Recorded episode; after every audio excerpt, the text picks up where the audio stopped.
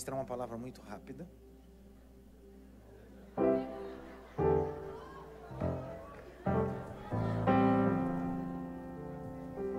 Vigília, né? Eu disse que pregaria os sermões da minha vida. São vários. Eu fiz um cálculo e disse aos irmãos pela manhã: 2022 eu preguei nesse púlpito 117 mensagens só em 2022. Cada sermão eu me debruço entre 8 a 12 horas estudando, só estudando, sem somatória de oração e entre outras coisas. A Universidade de Harvard fez uma pesquisa que uma hora de palestra, uma hora de pregação equivale a 8 horas. Só fazer um cálculo básico. Se eu pudesse escolher algumas mensagens que eu ministro, ficaremos o ano todo aqui. De manhã eu preguei sobre um texto que eu amo. E o maior desafio foi, no meio de todas, escolher duas. Que conte um pouquinho a história de 16 anos pastoreando essa igreja.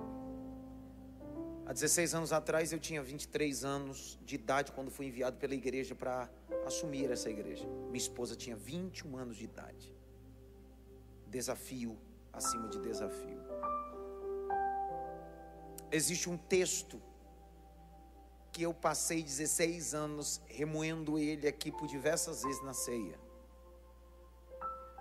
Eu já cheguei a falar esse texto três ceias, partir em três mensagens. Crucificação. Então eu queria falar sobre crucificação, aproveitando o aniversário, aproveitando a ceia. Claro que será uma síntese muito rápida, a gente ceia e vai embora. Só que eu queria te pedir uma coisa. Eu só consigo pregar para gente que tem coração.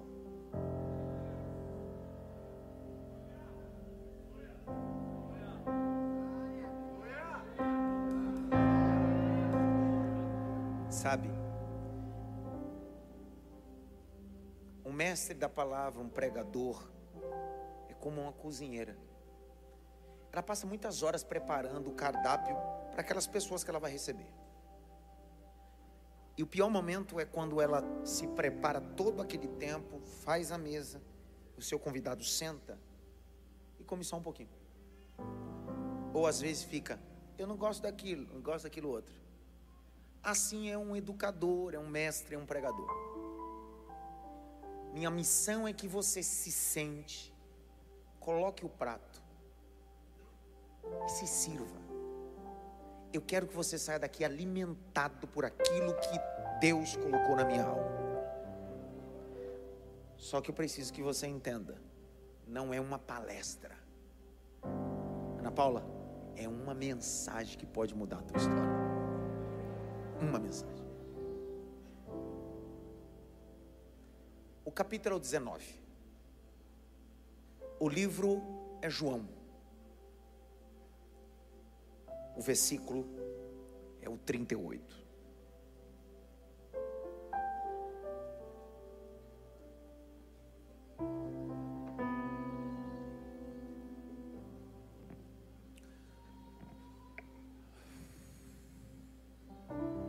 Depois disso, José de Arimateio, que era discípulo de Jesus, ainda que em segredo, porque tinha medo dos judeus, pediu a Pilatos que lhe permitisse tirar o corpo de Jesus. Pilatos lhe deu permissão. Então José de Arimateia foi e retirou o corpo de Jesus. Nicodemos, aquele que anteriormente tinha ido falar com Jesus à noite, também foi. Levando cerca de 35 quilos de um composto de mirra e aleós.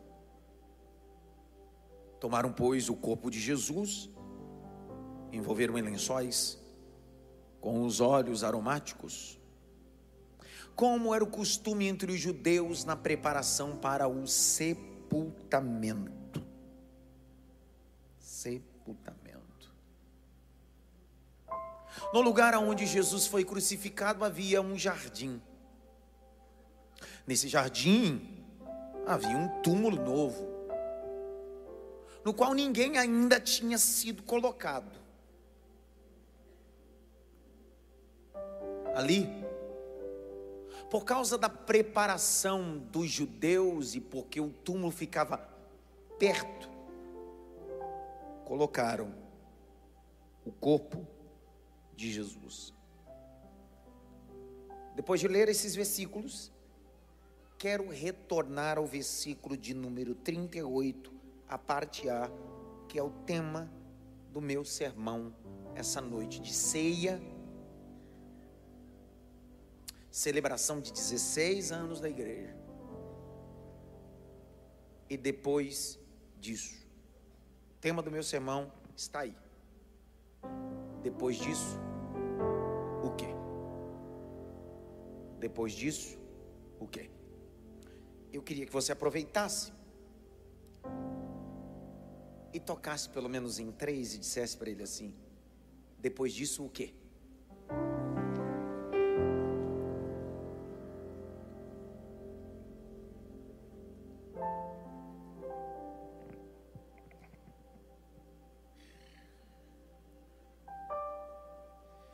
A mensagem do Calvário é o tema central do cristianismo.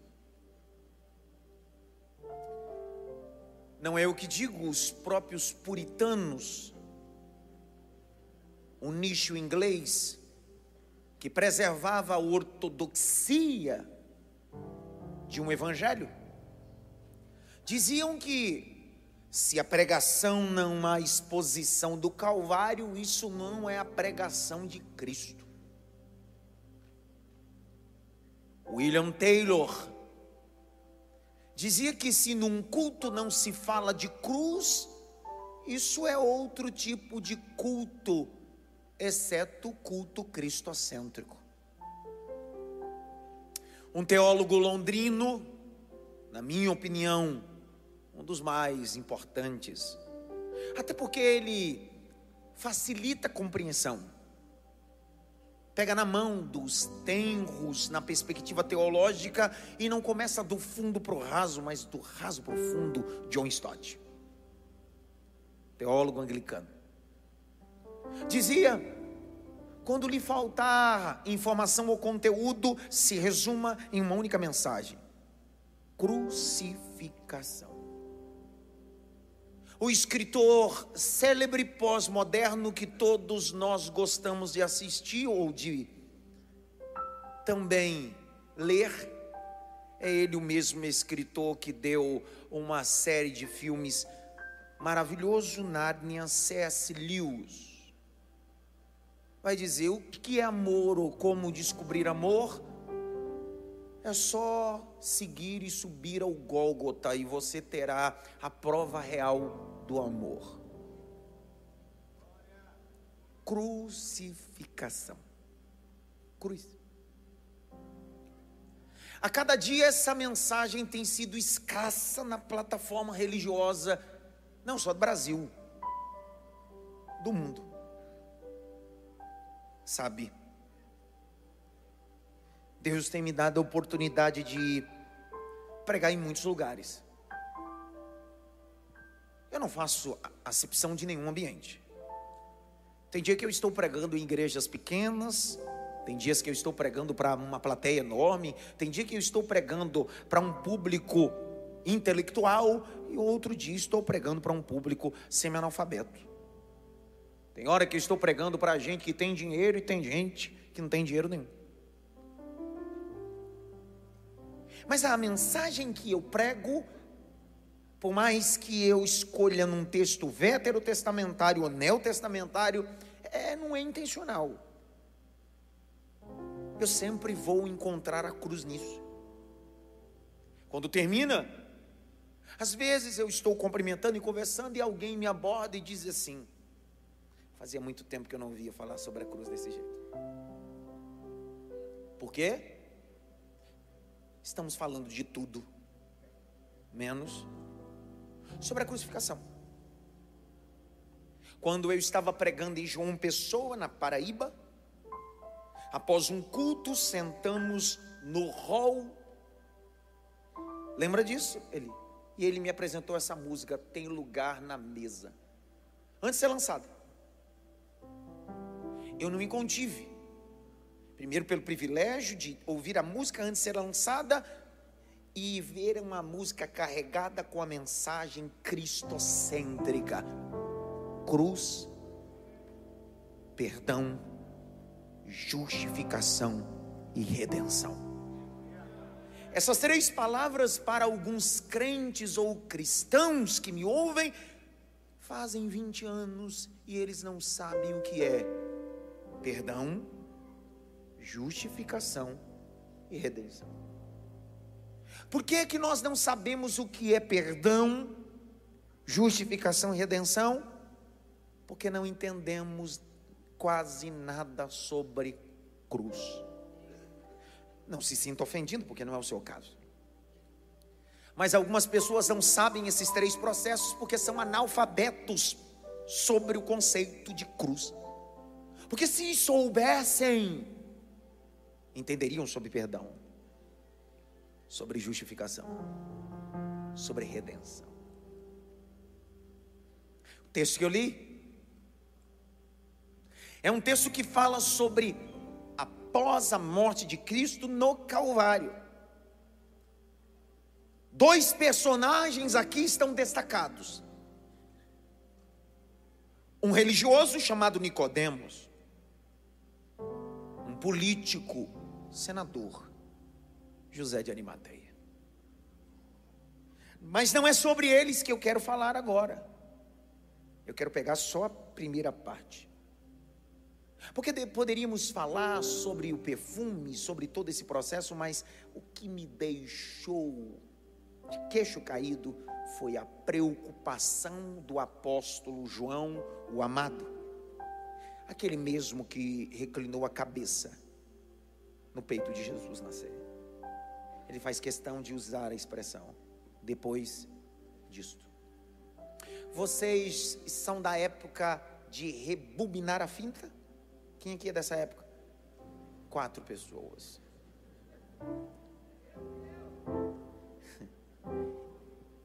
Não que eu seja velho, Denis. Mas eu sou de uma época que a gente pegava a caneta e colocava na fita e ficava. Relembrou, né? Você quer se esconder, mas a plástica pode ter melhorado a face, mas você continua tendo idade. Quem aqui não se lembra do videocassete? É isso que eu estou convidando você nesse exato momento. Rebobinando a fita. Voltar um pouco. Depois disso, o que? Rebobinando, quero lhe trazer quinta-feira, por volta das três, quatro horas da tarde. Estão comigo? Estão comigo aí ou não? Abri um parênteses. Eu quero colocar uma TV de 75 polegadas naquele canto e uma TV de 75 polegadas para aquele canto ali. Se alguém sentir, não sente não, deixa Deus te usar. Fechei o parênteses. A crucificação é uma mensagem poderosa. Pedi, pedi, está se usando. Olha, quase eu pensei que alguém tinha falado, oh, eu dou uma. Olha. Voltamos para quinta-feira, três, quatro da tarde. Pega na minha mão. Vamos junto? Devagarzinho. São os últimos momentos de Cristo. Depois de três anos e seis meses, fecundo de ministério andando pela Palestina, atravessando o mar da Galiléia e indo para as províncias politeístas. Ele reúne seus discípulos e diz-lhes: É necessário que o filho do homem padeça. Quinta-feira. Ele reúne os doze e diz-me assim: No meio de vocês eu preciso enviar dois. Porque nós estamos na semana cerimonial da Pessá. Vocalização hebraica, Páscoa. A Pessá foi instituída dentre as festas judaicas, a única que foi celebrada no Egito. A primeira vez que ela foi celebrada não foi no deserto, ao contrário das outras festas, instituídas por Deus. Lembre-se que Deus havia dito ao povo: Moisés, tira o meu povo para que eles possam fazer festa a mim no deserto. Mas a única festa que foi celebrada antes foi a Pessá. Êxodo, capítulo de número 12, a Páscoa deveria ter cordeiro, a Páscoa deveria ter ervas amargosas, a Páscoa deveria ter pães sem fermento, chamado asmos. Um anjo à meia-noite passaria sobre o Egito, invadiria a casa e mataria o primogênito, exceto a casa que tivesse sangue na verga, no umbral, e as famílias estivessem na mesa comendo a cabeça do cordeiro, o pé do cordeiro, a frissura do cordeiro. A Páscoa não é um cerimonial qualquer, a Páscoa apontava para Cristo, dizendo: Eu penso como Ele, caminho como Ele, tenho o conteúdo dele. À meia-noite, o anjo da morte, chamado em hebraico de Malar, anjo destruidor, enviado por Baruch Hashem, o Eterno, e desce. E quando desce, desce para ceifar os primogênitos. Só que na casa que tem cordeiro dentro, sangue na verga e no umbral da porta,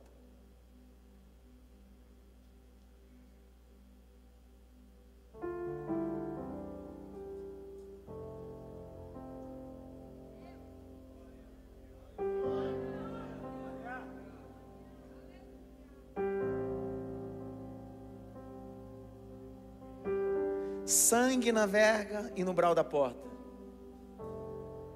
O anjo saltaria. Pensar, saltar. É claro que aquilo está apontando profeticamente para quem? Para o texto de João capítulo 1. Quando João está batizando no Jordão e diz: Eis o Cordeiro de Deus. Esse cordeiro não cobre pecado tira o pecado da humanidade. Jesus está falando desse cerimonial e ele diz: no meio dos doze tem dois aí. Quem são? Pedro e João. Lembre-se que no meio de doze, dois já tinham um vínculo importante antes do ministério apostolado antes de serem discípulos. O texto de João, capítulo 1, verso 40 a seguir, diz que quando Jesus teve um encontro com estes dois, eles já eram sócios da pesca, Pedro e João. Eles tão, eram tão ligados no negócio, tão assim, que Jesus, no dia que chamou Pedro, chamou João juntos, assim: não tem jeito. Se esses caras são unidos na pesca, serão unidos no reino de Deus. Eles caminham com Cristo três anos e seis. O texto diz que agora Jesus olha para os dois e diz assim: vão a uma pequena aldeia aí na frente. Preparem uma mesa. Mas essa mesa está em um endereço. Qual é o endereço? Vocês vão ter um encontro inusitado. Grite bem alto: encontro inusitado. Qual é o encontro inusitado, pastor? Tem um homem que tem um cântaro com água. Quando vocês verem esse homem, vá seguindo ele, vá atrás dele. Quando vocês chegarem na casa dele, diga para ele que eu preciso de um cenáculo que ele ceda, para que eu possa celebrar com vocês a Páscoa. Por que, é que Jesus está dizendo isso? Primeira coisa, é que na cultura judaica o homem não leva cântaro com água. Quem tira água e quem leva cântaro é mulher. Lembre-se no capítulo 26 que as donzelas estão tirando água. É cultura. Lembre que João capítulo 4 é a mulher samaritana e as mulheres eram divididas em três períodos para tirar água. Primeiro período, às sete da manhã. Segundo período, a meio-dia. Terceiro período, entre três e quatro da tarde. Três períodos eram as mulheres que tiravam água. Só que Jesus está dizendo: você vai ver o que você nunca viu na vida: um homem carregando água. Eu queria já aplicar isso daqui. O que Jesus está dizendo é: o reino de Deus dá a capacidade de pessoas carregarem água ao sedento.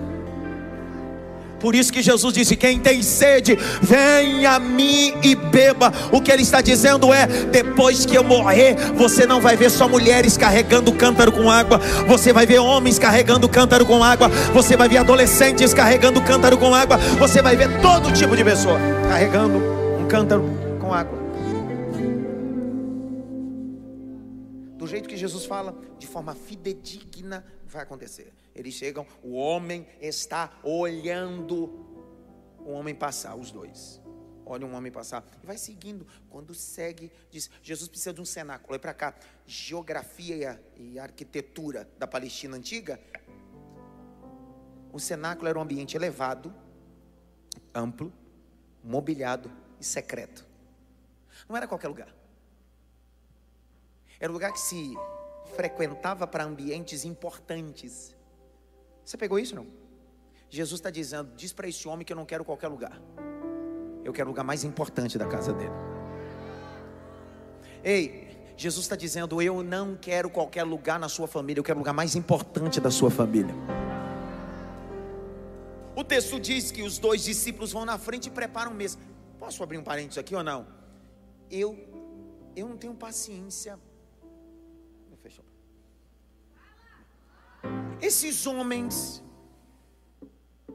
vão preparar a mesa.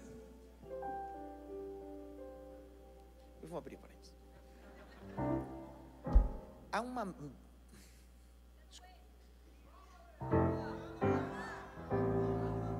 Há uma geração que não sabe o que é igreja local.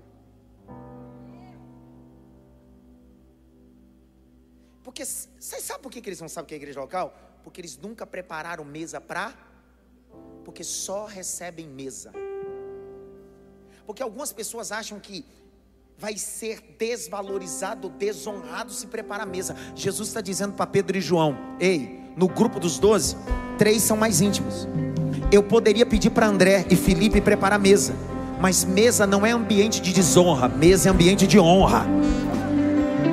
Eles vão na frente preparar a mesa e eles acham que estão preparando mesa para Jesus. Mas esqueça-me, não se esqueça que Jesus estava dizendo: a mesa não é só para mim, a mesa é para nós. Então, quando você estiver preparando a mesa, tenha consciência que você prepara a mesa para outro sentar, mas para você também sentar.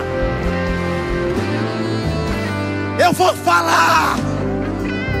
O Evangelho está vomitando gente que quer ser o que não é. O Evangelho não precisa de pregador. O Evangelho não precisa de cantor. O Evangelho não precisa de pastor. O Evangelho não precisa de músico.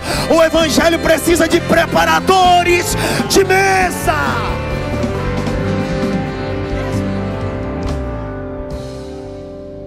Eu estava lendo um texto dos Midrashins, texto judaico. Você sabia que a cultura da mesa é tão importante dentro da cultura judaica? Missionária ideia que os beduínos judaicos, como o Abraão que andava por tendas, que não tinha uma casa fixa, enquanto na casa fixa, Ivan, tem uma mesa de quatro pernas que a gente está acostumado, o beduíno não tem essa mesa. Sabe o que ele faz? Quando ele arma a tenda, Ivan, no céu da tenda ele coloca um pedaço de couro com quatro pontas e ela fica amarrada em cima. Quando chega na hora da refeição, ele começa a puxar as quatro pontas e soltar. A mesa começa a descer.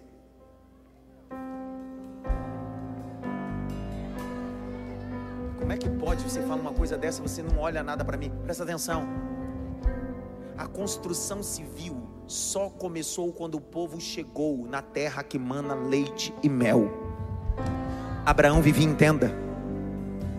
Os hebreus viveram 430 anos no Egito em tenda.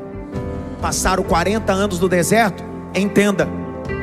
A primeira mesa que foi construída ficava no tabernáculo, mas na casa dos homens não havia mesa de quatro pontas, não havia mesa de quatro pés, eram mesas que ficavam no teto da tenda.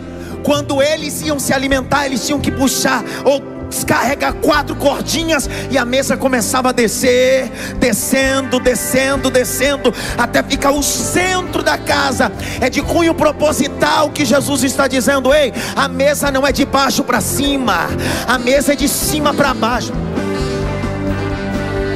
você não der glória, agora você vai ver, Júnior. Por isso que Deus chamou Moisés assim: Moisés, sobe aqui no monte. Eu vou te mostrar a maquete do tabernáculo. Aonde fica o tabernáculo? No céu.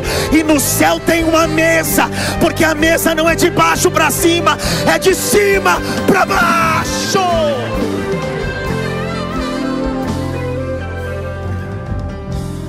Quem desvaloriza a mesa da ceia não deveria nem estar aqui. Você sabe por que tem gente que não se prepara e não valoriza a ceia? Porque esse indivíduo não sabe a importância disso. Para ele é da terra para o céu. Sabe por que eu valorizo tanto isso? Porque eu entendi que é do céu para a terra. Se é do céu para a terra, só quem sentava era Deus e os anjos. Vou de novo. Se a mesa é do céu para a terra, só quem se assentava era Deus e os anjos. Quando Jesus disse: Eu vou colocar vocês na mesa. Eu vou colocar vocês na mesa. Alguém gritou: Como? Eu vou celebrar a ceia. E vocês vão se assentar no meio dos anjos e ainda vai se assentar na presença do Pai, do Filho e do Espírito Santo. Eu não era digno de se assentar essa mesa, mas Ele me permitiu. Levante as suas mãos, rapaz. Você não veio assistir culto aqui, não, cara. Isso aqui não é show, isso aqui é casa de oração. Abra a boca, diga glória.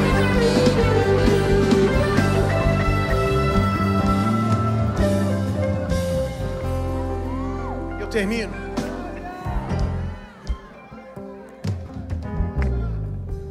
A ceia está preparada. Jesus chega. Quando Jesus chega na ceia, o dono da casa é dono do cenáculo até Jesus entrar. Rogerinho, prega comigo, Rogerinho. Prega comigo, Rogerinho. Escuta, o cenáculo pertence ao homem até a hora que Jesus não chega. Quando Jesus entrou no cenáculo, ele disse: Fecha a porta. Eu imagino alguém diz assim: E o dono do cenáculo? Chegou. Eu imagino alguém dizer assim: Ele não pode participar. Não, não. Isso aqui é ambiente só para discípulo, não é para simpatizante. Vou de novo, vou de novo. Mesa não é ambiente para gente que frequenta culto, que só vem na Santa Ceia.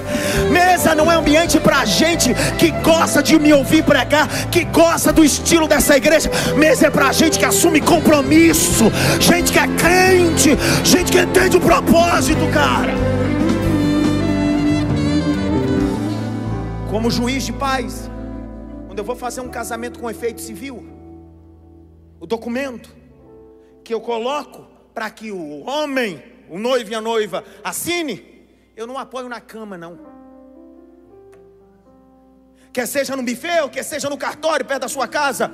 Lembra quando você casou? O juiz de paz colocou o documento mais importante que provou o seu matrimônio, não apoiou em outro lugar, senão em cima de uma mesa. Por isso que mesa não é para descompromissado, é para gente que quer assumir compromisso já que você não vai voltar nunca mais, mas você vai me ouvir pelo menos para ver se você toma vergonha na cara. Escuta, a mesa é para gente que quer consumir um compromisso com Ele. Por isso que Ele diz: fecha a porta, porque essa mesa é ambiente de contrato eterno. Paulinho, era você ter dado glória, mas você não deu. Esse domingo, Cidade Maf. O Enoque, era você ter dado glória também. Eu vou de novo. Estevão, era você ter dado glória também. Vou de novo. Jesus está dizendo: chega de frequentar culto, cara. Chega de brincar, de ser igreja. Está na hora de se assentar à mesa e dizer: Eu quero levar a sério o Evangelho. Eu quero levar a sério o Evangelho. Levanta a mão direita assim bem alto, bem alto, bem alto. Bem alto. Grite bem alto assim. Hoje vai apertar. Mas vai ser bom demais. Bate pelo menos em três mãos assim, dá um glória para disfarçar aí, cara.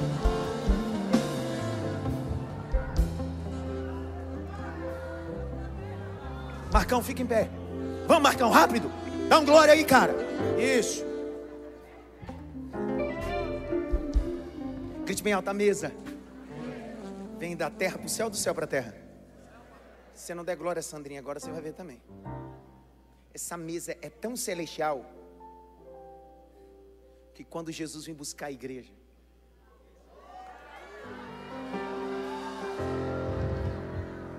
as ruas são de ouro, mas ela tem um destino. Eu não sei, eu posso conjecturar, é um direito meu. Quando nós chegarmos no céu, haverá uma rua de ouro e placas e anjos dizendo: vai direto, segue, segue. Aí na placa vai estar escrito assim: vai direto e à esquerda, sala do banquete.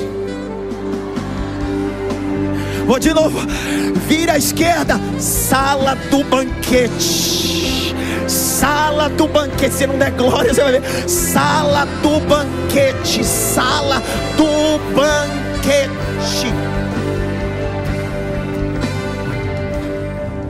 O que Jesus está fazendo ali é o prólogo. O que Jesus está fazendo ali é o tipo, figura, imagem. O antítipo original está no céu. É as bodas do cordeiro. Eu terminei, não dá tempo de falar de coisa.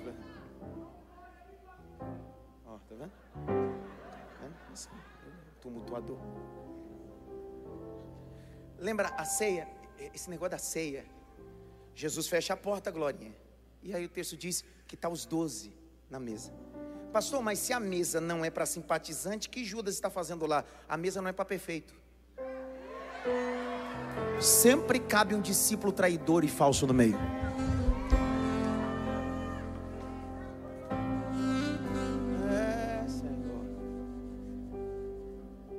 Pastor, quem é esse dissimulado traidor essa noite? Eu, eu tenho vontade de ser João Pedro, mas eu me pareço mais com Judas. Eu sei também que você tem vontade de ser um deles, mas você se comporta muito mais como Judas. Porque existe um grande problema entre o que eu quero ser e o que eu estou sendo. Na história, você sempre quer ser o Elias, mas a gente se comporta como Jezabel. Na história todo mundo quer ser Sansão, mas a gente se comporta muito mais como Dalila. Na história todo mundo quer ser Davi, mas a gente se comporta muito mais como Golias. Não é sobre o que eu quero ser, é sobre o que eu estou sendo. Ainda bem que a gente está projetando outras coisas boas. Fechei o parênteses e voltei. Terminei. Jesus está celebrando a ceia e aí está os doze. Nenhum pintor conseguiu registrar de forma fidedigna aquele momento. No Museu do Louvre tem uma pintura importante que retrata a ceia. Linda, caríssima, mas não retrata de forma fidedigna. Eu vou mais profundo agora, com a ajuda da Bíblia. Está Jesus com doze e está todo mundo celebrando a ceia. De repente Jesus solta essa. Olha o que ele solta. Ele dá uma olhada. E disse: Um de vocês está colocando a mão no prato e há de me trair. Precisa disso? Por que, que não fez isso antes? Por que não fez depois da ceia?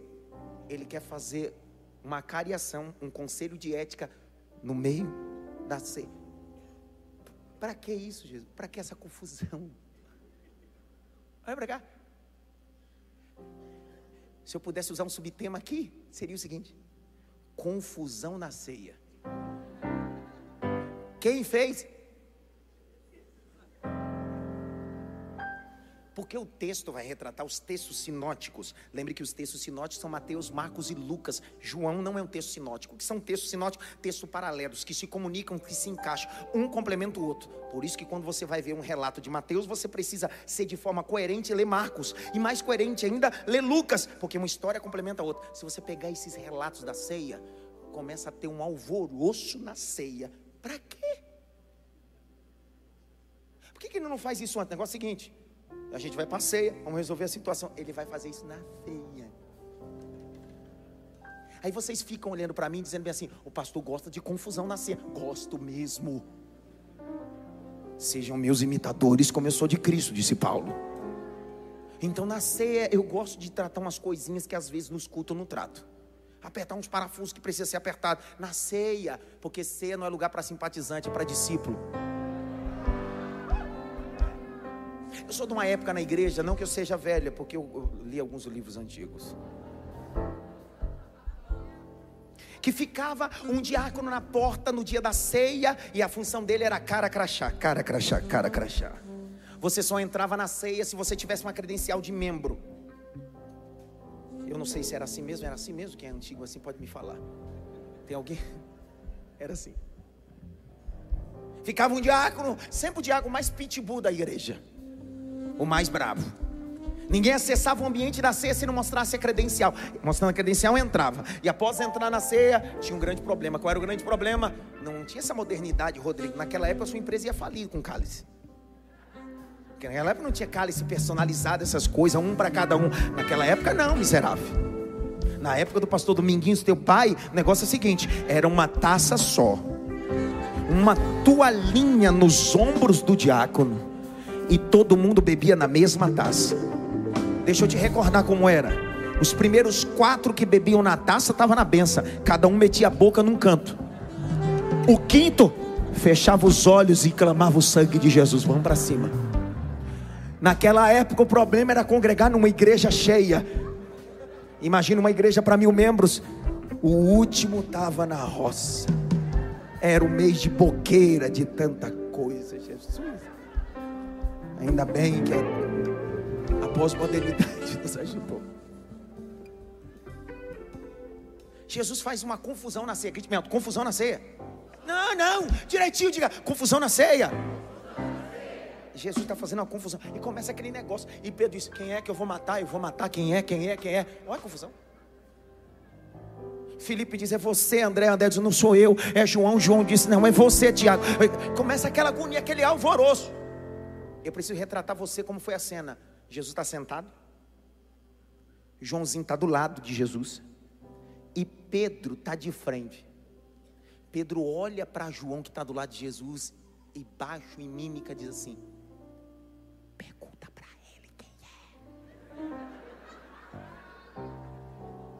João disse: Pergunta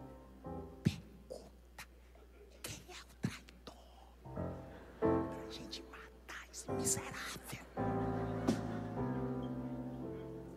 O João fez assim. O João deitou a cabeça no peito de Jesus e sussurrou: Fala só para mim, Senhor. Oh, João, pastor, isso não está na Bíblia. O quê? 16 anos pregando só aqui, 21 pregando o Evangelho. Eu sou pregador de inventar texto. Abre o texto de João. Vamos ver essa cena. Capítulo de número 21. Verso de número 20. Leia aqui. Então Pedro, voltando-se, viu que o discípulo a quem Jesus amava vinha seguindo. Era o mesmo que na ceia havia se reclinado sobre o peito de Jesus para perguntar: Senhor, quem é o traidor?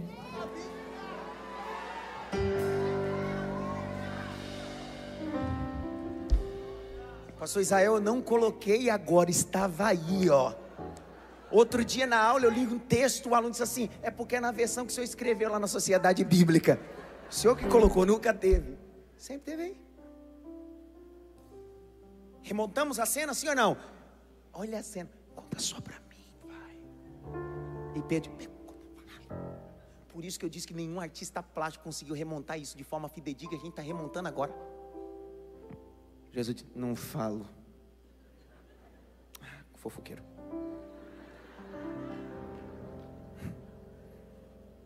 Os amados também fofocam. Ninguém fala nada.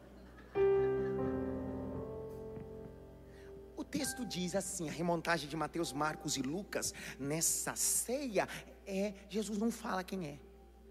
ele solta a bomba e deixa o alvoroço acontecer.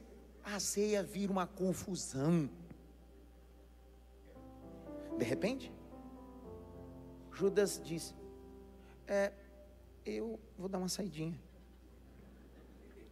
O texto de Marcos vai dizer que todos eles acharam que Judas está saindo para comprar algum ingrediente que estava faltando aonde? Porque ele era responsável do quê? Da bolsa. Porque tem gente que sai porque a bolsa e as moedas são mais importantes do que a mesa e quem é aquele que está na mesa. Jesus deixa ele sair. Quando ele sai, Jesus olha para os onze, aquele alvoroço diz: Ei! Jesus disse: Vamos cantar. Jesus disse: Mas ele acabou de fazer uma confusão na ceia. O outro sai para comprar ingrediente e agora ele quer cantar. Agora virou Imaf Místico Eli Soares. Quer cantar. Só que ele diz assim: Ei, não, não vamos cantar qualquer coisa, não, vamos cantar o hino. É um artigo definido, ele não está cantando um hino, porque no dia da traição você não cante qualquer música, cante a música. Enquanto existem pessoas vendendo Jesus, Jesus está dizendo: ao invés de eu amaldiçoar e murmurar, eu vou cantar. Eu vou liberar uma palavra aqui, ó. Não deixe os traidores tirar a música da sua boca.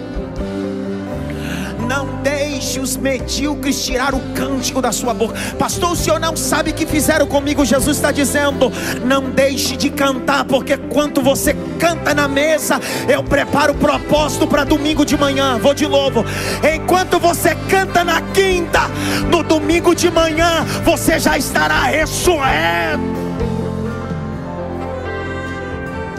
Abre Marcos, abre Marcos. Eu terminei. Eu terminei ficar só na quinta mesmo. À noite, ó. Dá nem para chegar, não dá nada. Eu não consigo entender, olhe para cá. Eu não consigo entender que um, com tanto assunto na Bíblia, tem gente que sobe no púlpito para contar o que não está na Bíblia.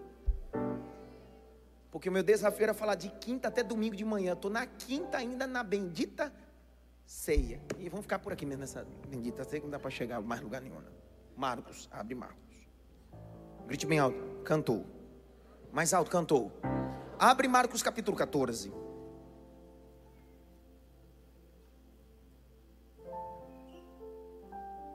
Marcos 14. O versículo de número 23 até o 26. Lê, Jaque, com força, daquele jeito lá. Vai.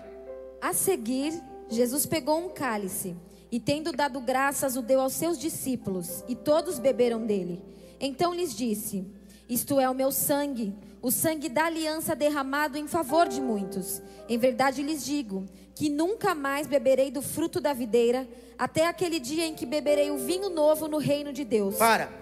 Se você pegar e remontar esse texto agora, nesse exato momento, você pega Mateus 26, não precisa abrir. Você pegar Mateus 26, acontece tudo que eu estou acabando de dizer para você. Jesus anuncia o traidor, blá, blá, e Judas sai. É uma lacuna de complementos de texto. Quantos me entendem? Digo amém. Aí quando Judas sai, Aí acontece o versículo de número 26. Olha o 26 agora. E tendo cantado o hino, saíram para o Monte das Oliveiras. Porque Judas não saiu com eles, Judas saiu antes deles. Significa que Jesus deixou Judas sair e disse assim: Vamos cantar o hino. Artigo definido. O hino aqui é um halel, aleluia. É um terrilim, é um louvor é os salmos de número 113 até o salmo de número 118. Esse o hino é entoado nesse momento importante. Jesus olha para os discípulos assim: vamos cantar. E Jesus começa a cantar os salmos 113. No meio dos salmos ali, o, o, salmo de número 115, há uma parte cantada que diz bem assim: Preparai a vítima para o dia da festa pegai ele e amarrai nos quatro ângulos do altar, sacrificai a vítima, para que haja festa. Eles estão cantando com Jesus, mas eles não sabem que Jesus é a vítima que será amarrada nos quatro cantos daquele altar que é a cruz. Jesus está dizendo: Não vou parar de cantar por causa da oposição. Não vou parar de cantar por causa da traição. Não vou parar de cantar por causa da doença. Não vou parar de cantar por causa da falência. Eu vou continuar falando até a hora que você entender. Jesus está dizendo: as circunstâncias não tiram a minha canção. A minha canção tem um propósito. Eu vou cantar. Quando ele canta, ele pega os onze e diz: Vamos até o Monte das Oliveiras conhecido popularmente como Getsemani. Fechei a Bíblia. E a gente celebra assim e vai embora. O que era o Getsemani? Getsemani significa prensa de azeite. Agora, preste atenção nisso aqui. Posso ler mais um texto para você entender? Jesus saiu para o Monte das. Mas antes de Jesus sair com os onze, os onze, quem saiu na frente? Judas vai vender Jesus por moedas, sim ou não? Só que depois Judas vai pegar esses homens, tanto soldados romanos como soldados do sinédrio, do templo, para prender Jesus aonde? No monte? Só que só os discípulos conheciam o caminho aonde Jesus orava. Porque tem gente que acessa ambiente não para trazer bênção, para trazer traição. Abre o texto de João capítulo 18. Olha que texto lindo que está aí. João 18. Deus. Verso 1 já, que lê. Depois de dizer isso, Jesus saiu juntamente com seus discípulos para o outro lado do ribeiro de Cedron, onde havia um jardim, e aí entrou com eles. Judas, o traidor, também conhecia aquele lugar, porque Jesus muitas vezes havia se reunido ali com seus discípulos. Olha para cá. Quando Judas foi vender Jesus, disse assim: Me paga porque eu sei aonde ele está. Porque ele conhecia o caminho do jardim, só não conhecia o Deus do jardim. Tem gente que conhece o caminho da cidade de Maf, só não conhece o Deus da cidade de Maf. Tem gente que conhece o caminho do ministério, só não conhece o Deus do ministério. Judas conhecia o caminho, conhecia o jardim, só não conhecia o Deus do jardim. Agora, para fechar a mensagem, quando eles estão vindo, o texto diz que Jesus se antecipa e pergunta no meio do breu, dentro do Getsemane: A quem procurais? Alguém gritou: Jesus o Nazareno. Jesus gritou: Arié. Axé Arrié. Eu serei o que serei. Eu sou o que sou. Sou eu. O texto diz que quando Jesus gritou no meio do breu, sou eu, soldados armados, puf, caíram. Jesus se recompôs e disse: Vou esperar vocês se levantarem. Eles se levantam, de novo Jesus pergunta: Quem é que vocês estão procurando? Eles disseram: No meio das espadas e das lanças, estamos procurando Jesus o Nazareno. Ele disse: Eu já disse, sou eu. De novo eles, puf, no chão. Jesus se arrumou e disse: Vou deixar ele se recompor de novo. Vou deixar se recompor de novo. Quando se recompuseram, Jesus olhou e disse assim: Eu vou mostrar para todo mundo e para a cidade de que ninguém me prende, sou eu que me entrego. Ninguém me prende, sou eu que me entrego. Ninguém me prende, sou eu que me entrego. Ninguém me prende, sou eu que me entrego. Ninguém me prende, sou eu que me entrego. Levante as suas mãos para o alto. Uramaia. Uricalamancho revarasaia. Abra a boca pelo menos por 10 segundos. Jesus não foi preso, Jesus se entregou. Jesus não foi morto, Jesus se entregou. É por isso que nós estamos comemorando 16 anos. Jesus se entregou.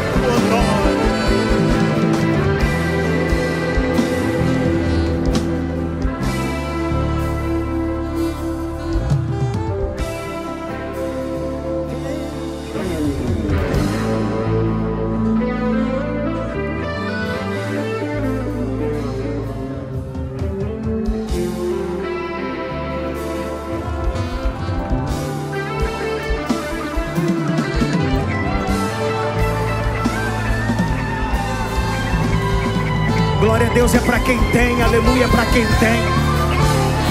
Eu não conheço só o caminho da cidade máfia, eu conheço o caminho, a verdade e a vida.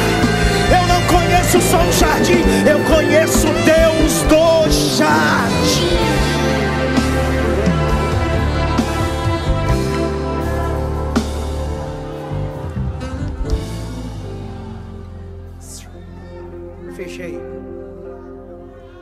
Que está acontecendo ali, a remontagem do primeiro jardim. Pergunta para mim: que jardim? O primeiro jardim tinha Deus, mas também tinha serpente, ambos conheciam o caminho. Não é sobre conhecer o caminho da árvore da vida, é sobre obedecer dentro desse jardim. O que você faz aqui dentro não define nada. Dentro do colégio apostólico de 12, Judas tinha o cargo mais elevado, sim ou não? O seu cargo não, não, não estabelece, não deixa claro o grau de intimidade que você tem com Ele. Seu cargo não significa nada se você é íntimo dele ou não. O Lázaro, nem apóstolo era. O Lázaro, nem no dia da ceia foi. Mas Jesus disse: Ele é meu amigo. Evangelho não é sobre cargo, evangelho é sobre fidelidade, aliança, comunhão. Essa noite, se eu quiser, eu rasgo minha credencial, que nem tenho. Eu troco ela por qualquer outra coisa, mas a coisa mais importante é: eu quero ser amigo dele. Eu quero ser amigo dele. Escute, eu vou fechar essa mensagem porque eu preciso fazer isso. Quem é você essa noite? Me escuta, prega comigo. Quem é você essa noite que precisa reconciliar com Cristo? Quem é você essa noite desse jeito, nesse momento, quebrando todos os protocolos? Você sabe que Deus falou com você. Quem é você essa noite que precisa se reconciliar e voltar para Cristo? Sai do seu lugar, levanta dessa cadeira e vem para frente. Jesus está dizendo para mim: chame pessoas para o altar, Adson. Vem. Deus está dizendo: vem. Tem uma ali, tem outra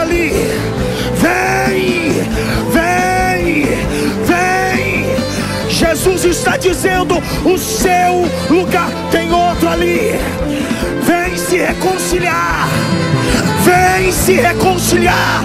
Tem outra aqui, tem outra aqui. Perdeu Satanás, perdeu Satanás. O sangue de Jesus tem poder. O sangue de Jesus.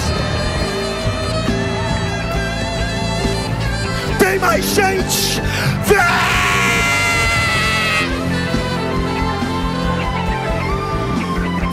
Vem pro altar. vem para o altar. Uma mesa desceu do altar. Uma mesa tem mais gente chegando. Dá o um microfone para ele.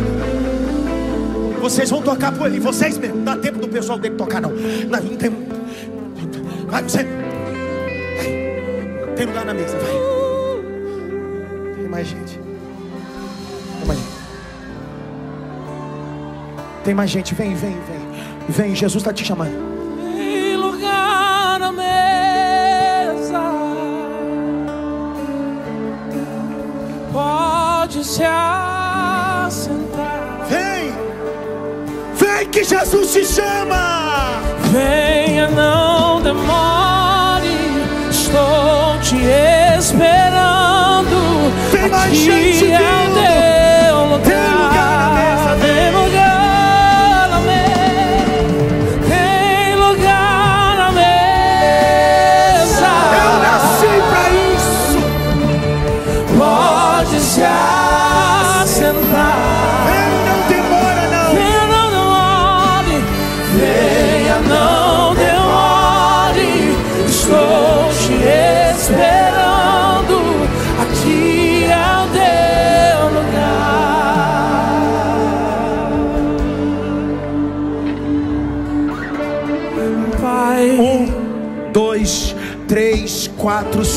5, 6, 7, 8, 9, 10, 11, 12, 13, 14, 15, 16, 17, 18, 19, 20, 21, 22, 23, 24, 7.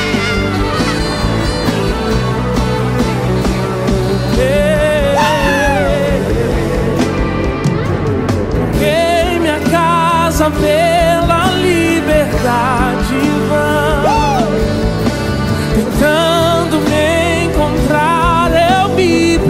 Levante as suas mãos, cante. E quando eu pensei que era o fim ali, ouvi a tua voz dizendo assim pra mim: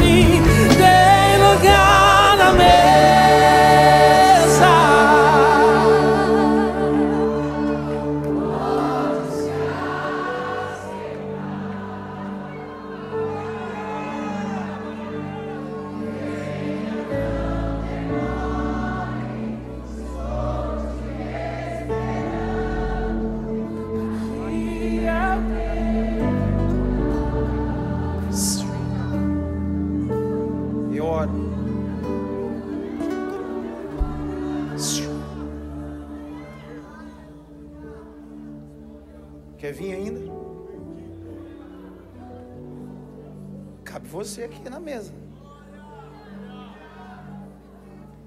Ei, eu não estou te apresentando uma denominação, eu estou te apresentando o dono da mesa. Tem uma cadeira ainda para você. Tem mais alguém? Posso orar?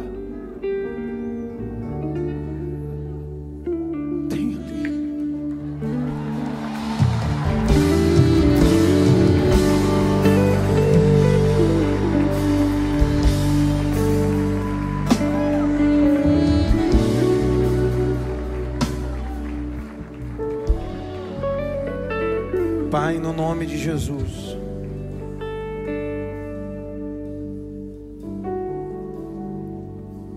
Essa é a marca de uma igreja viva.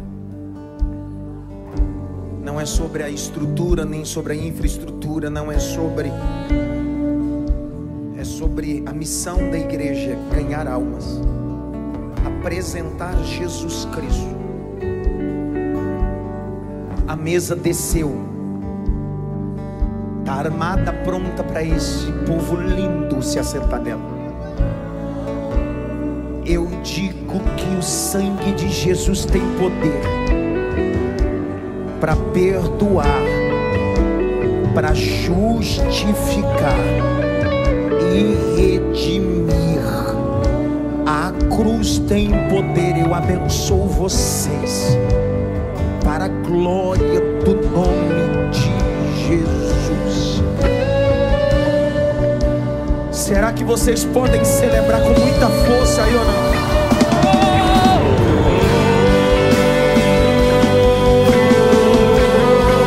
Sigam ali, ó. Sigam ali por um minuto só. Sigam ali. Um minuto só. Sigam ali, ó. Sigam ali, ó, os pastores, obreiros. Conduzam eles lá. Renato. Um minuto só. Siga aqui. Eles vão pegar teu WhatsApp para acompanhar vocês.